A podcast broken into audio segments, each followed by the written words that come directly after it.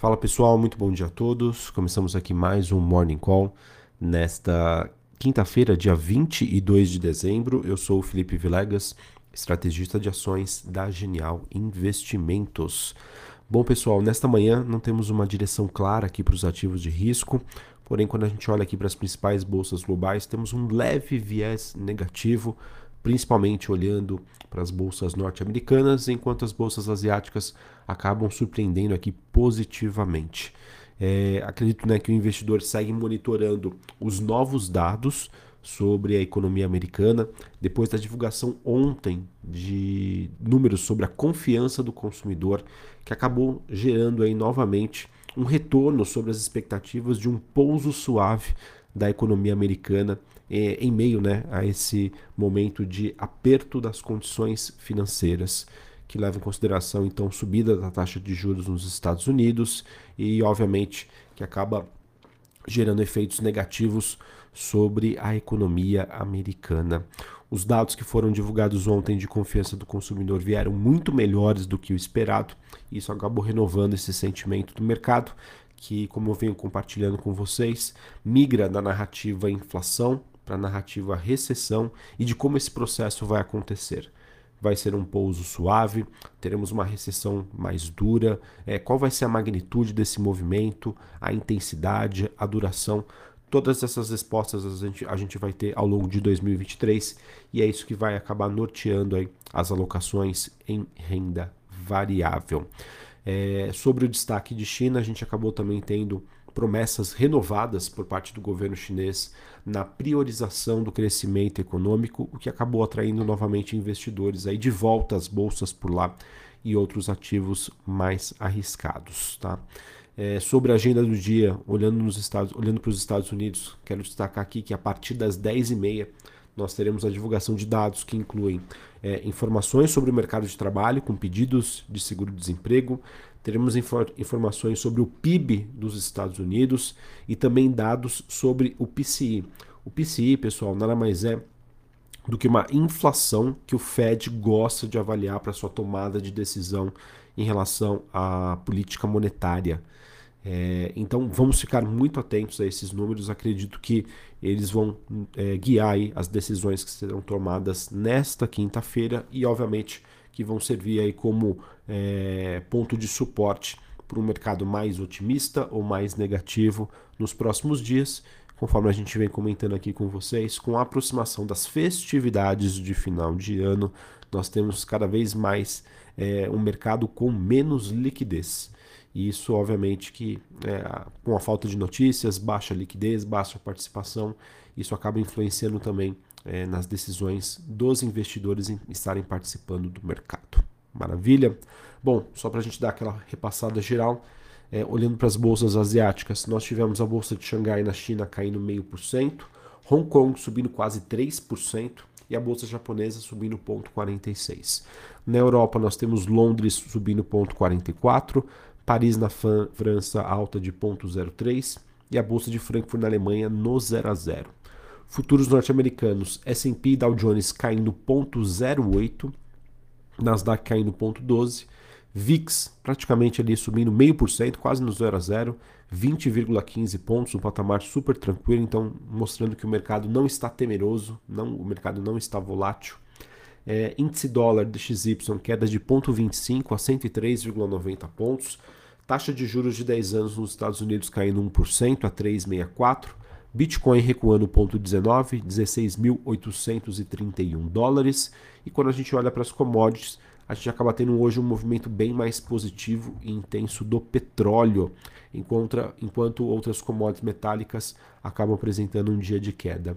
O petróleo WTI negociado em Nova York se aproximando dos 80 dólares o barril, é, ele que sobe nesta manhã 1,78, é, enquanto nós temos o cobre recuando 0,20, níquel caindo 3,19 e minério de ferro em Singapura recuando aí após uma alta ontem de 4%. Na verdade, né, essa alta de 4% acabou acontecendo nos últimos dois dias. É, sobre o petróleo, pessoal, que tem hoje a sua quarta alta consecutiva, ele acaba se beneficiando do declínio dos estoques nos Estados Unidos, tá bom? Além, obviamente, dos dados de confiança do consumidor por lá, que acabaram é, trazendo né, novamente esse sentimento de que a gente pode ter aí um pouso suave nos Estados Unidos. Beleza? Bom, pessoal, então com a ausência de notícias tá, e as proximidades aí do final de ano, a gente acaba tendo aí pouquíssimas novidades para comentar com vocês. Mercado que vem então seguindo é, agenda macroeconômica. Novamente temos indicadores super importantes hoje. Se você é trader, se você é investidor que gosta de acompanhar o mercado, acredito né, que olhando para o contexto internacional, é, as informações que serão passadas às 10h30 da manhã, horário de Brasília, devem dar um direcionamento aí melhor é, para o rumo dos investidores nesta quinta-feira. Beleza? Enquanto isso, é um pouco mais do mesmo. Mercado entre né, uma expectativa de recessão e um pouso suave, e como isso, obviamente, vai impactar as decisões dos grandes investidores em 2023. Beleza? Bom, agora sobre Brasil, pessoal, a gente teve ontem a Câmara e o Senado concluindo a aprovação aí, a votação e a aprovação da PEC da transição. No caso da votação do Senado, que teve, foi uma votação que aconteceu no período da noite, a gente teve então 63 votos a favor e 11 contra. Os senadores que mantiveram aí, então o alargamento, né, o estouro do teto em 145 bilhões de reais, além de 23 bi que serão destinados para investimentos fora do teto, totalizando então um impacto de 168 bilhões de reais por um ano. Lembrando tá, que quando o, o governo eleito começou a negociar a PEC da transição, é, havia uma expectativa né, de um gasto superior a 200 bi por quatro anos, né? ou seja, que a gente acabou tendo aí é, 25% disso, mais ou menos, tá? Um quarto disso. E obviamente que a Bolsa Brasileira acabou refletindo né, essa sinalização de menores gastos.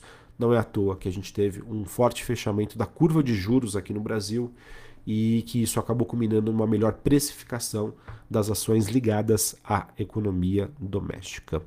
Ainda falando sobre essa PEC, ela manteve aí né, essa, esse prazo né, de um ano e passou a tratar a destinação de 19,4 bilhões que estavam alocados nas emendas dos relatores.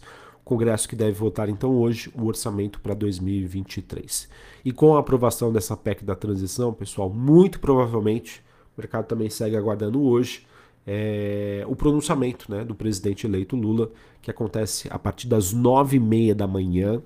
E, obviamente, que acreditamos que ele deve divulgar aí os seus novos ministros. Lembrando que para a área econômica ainda faltam os nomes para as pastas do planejamento, gestão e indústria e também para a pasta do comércio.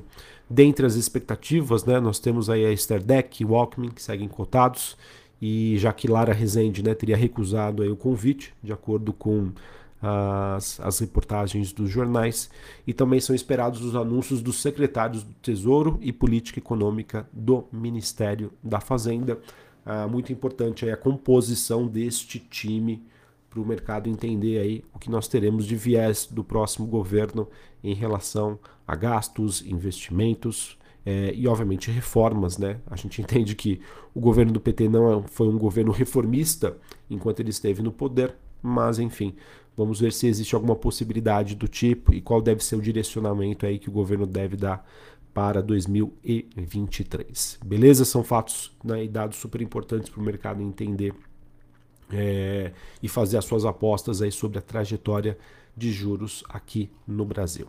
Certinho? É, enfim, pessoal, então acho que essas são as novidades quando a gente olha aqui para o Brasil.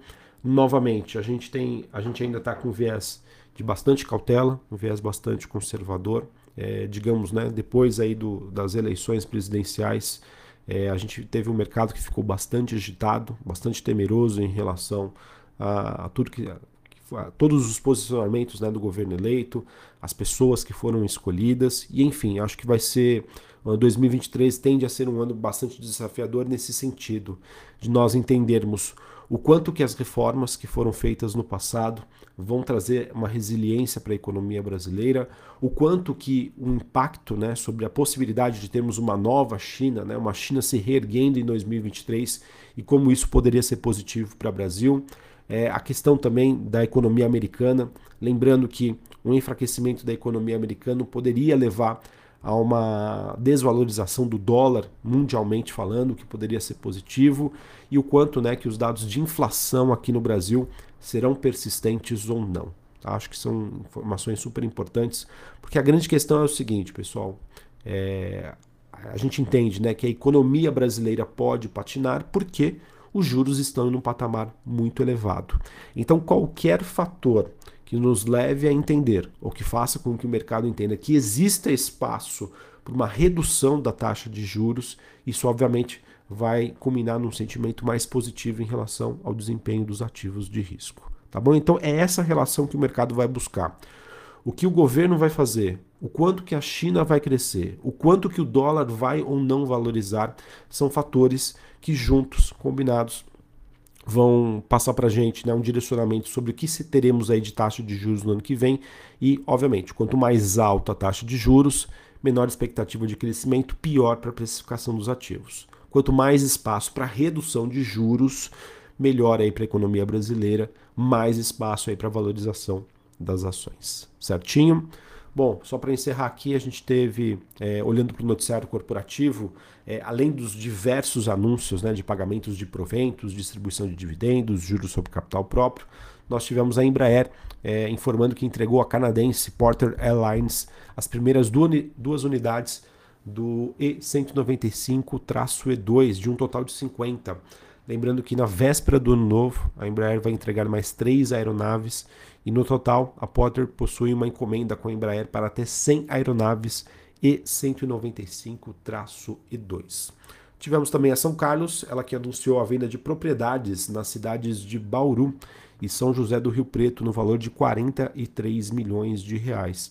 Essas propriedades que estão 100% alocadas para as lojas pernambucanas e o valor de venda foi 20% superior é, perdão, 24,8% superior do valor de aquisição.